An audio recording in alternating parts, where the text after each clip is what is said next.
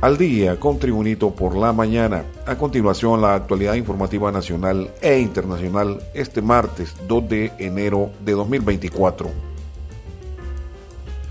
Los hondureños iniciaron el año con la canasta básica arriba de los 13.000 empiras y con algunos productos escasos y con tendencia alcista como el huevo, cuyo cartón pasó de 70 lempiras al inicio del año hasta 160 lempiras al finalizar el 2023, denunciaron defensores del consumidor. La espiral inflacionaria abarcó a toda la cadena alimenticia básica, desde carne de todo tipo, lácteos, frijoles, arroz, hasta frutas y verduras, detalló Adalí Guirías, quien preside una de las organizaciones monitoras de precios en la capital. En general, el presupuesto para comprar lo esencial en el hogar puede costar alrededor de 13.000 empiras frente a un salario mínimo estancado por debajo de los 7.000 empiras en promedio, lamentó el dirigente de los consumidores. Continuamos con las informaciones. Luego de rendir ayer un informe de sus logros en 2023, la mandataria Xiomara Castro anunció en su cuenta X a los nuevos titulares de la Secretaría de Salud, Finanzas, Infraestructura y Transporte y el Fondo Hondureño de Inversión Social FIS. De esta forma, cesan el cargo el secretario de Salud, José Manuel Matiu, y en sustitución ingresa la doctora Carla Paredes Reyes.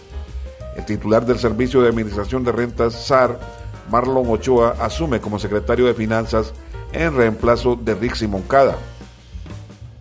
A Moncada, la gobernante Castro le aceptó la renuncia al cargo que interpuso para irse a la arena política como precandidata en busca de la nominación presidencial del Partido Libertad y Refundación Libre, al tiempo de llamar a acompañarla en la fórmula al titular de la Secretaría de Infraestructura y Transporte, Mauricio Ramos. En sustitución de Ramos, la mandataria nombró titular de la SIC a Octavio Pineda, ex secretario del FIS, cargo que ahora ocupa Warren Ochoa. Continuamos con las informaciones.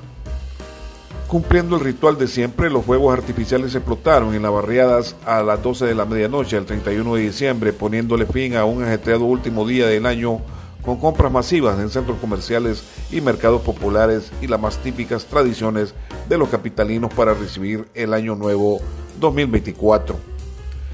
En su mayoría quemaron el monigote del tristemente célebre tocapito salvadoreño Iván Barton, que arbitró el partido entre las selecciones de México y Honduras en el Estadio Azteca, que clasificó en penales a los mexicanos a la Copa América 2024. Hubo también figuras de la pareja presidencial y de algunos políticos mediáticos. De a poco, un manto negro de humo parecido al que deja un, bombardeo de guerra o un incendio de enormes proporciones apagado cubrió la fría ciudad que para entonces estaba llena de bultos de basura como huella imborrable de la despedida del 2023. Más informaciones. El Congreso Nacional, paralizado desde hace más de cuatro meses, inició el año sin diálogo y con sus principales líderes en turismo interno e internacional de cara a la elección de funcionarios de alto rango y varias leyes vitales como el Presupuesto Nacional 2024. Aún no tenemos ningún acuerdo, esperamos que en enero podamos retomar el diálogo. Nosotros seguimos con las puertas abiertas, dijo el secretario de la Cámara Legislativa, el diputado de Libre, Carlos Zelaya, a medios de prensa en Olancho en una visita a su tierra natal en los últimos días del año 2023. Conforme a ley, los diputados deberán volver a sesiones ordinarias el 25 de enero para clausurar la presente legislatura, la segunda del periodo constitucional se acostumbra que asista la presidenta de la República a rendir su informe a la Nación. En una nueva sesión, ese mismo día, el 25 de enero, el Congreso Nacional también debe inaugurar la tercera legislatura y también elegir a la nueva Junta Directiva. Continuando con las informaciones.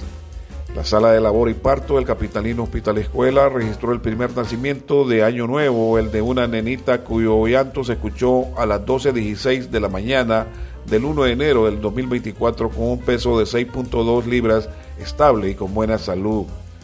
Médicos informaron que la bebé se encuentra con su madre, originaria de una colonia capitalina.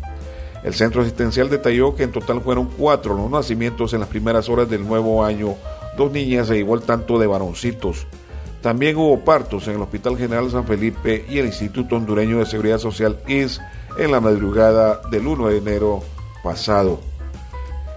En informaciones internacionales, Cinco miembros de la Guardia Costera han fallecido tras el choque de su aeronave con un vuelo comercial en un aeropuerto de Tokio, Japón.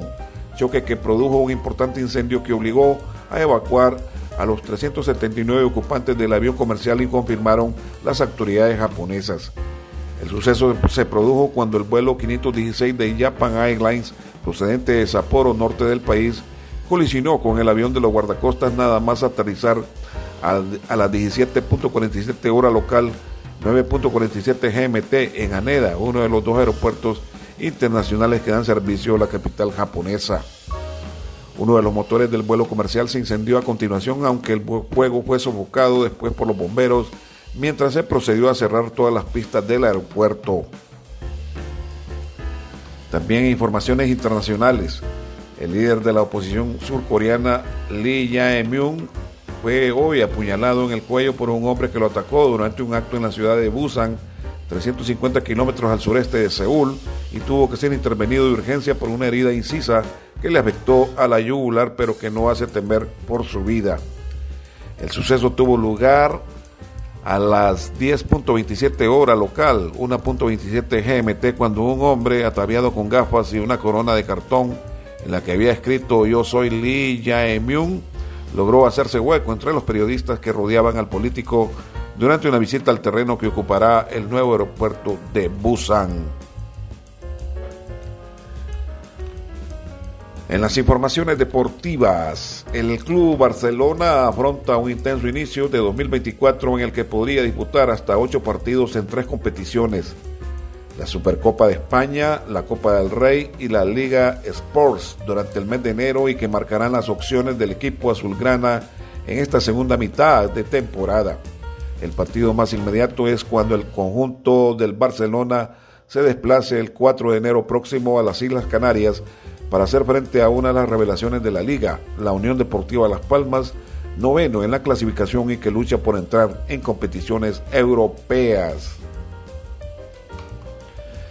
Y en los deportes a nivel nacional, el Club Olimpia y el técnico argentino Pedro Troglio siguen arrasando en la Liga Profesional de Honduras, ya que los merengues alcanzaron sus estrellas 36 y 37, una de ellas invicto y con mérito propio alcanzado en la cancha, es el club más exitoso del fútbol hondureño en 2023.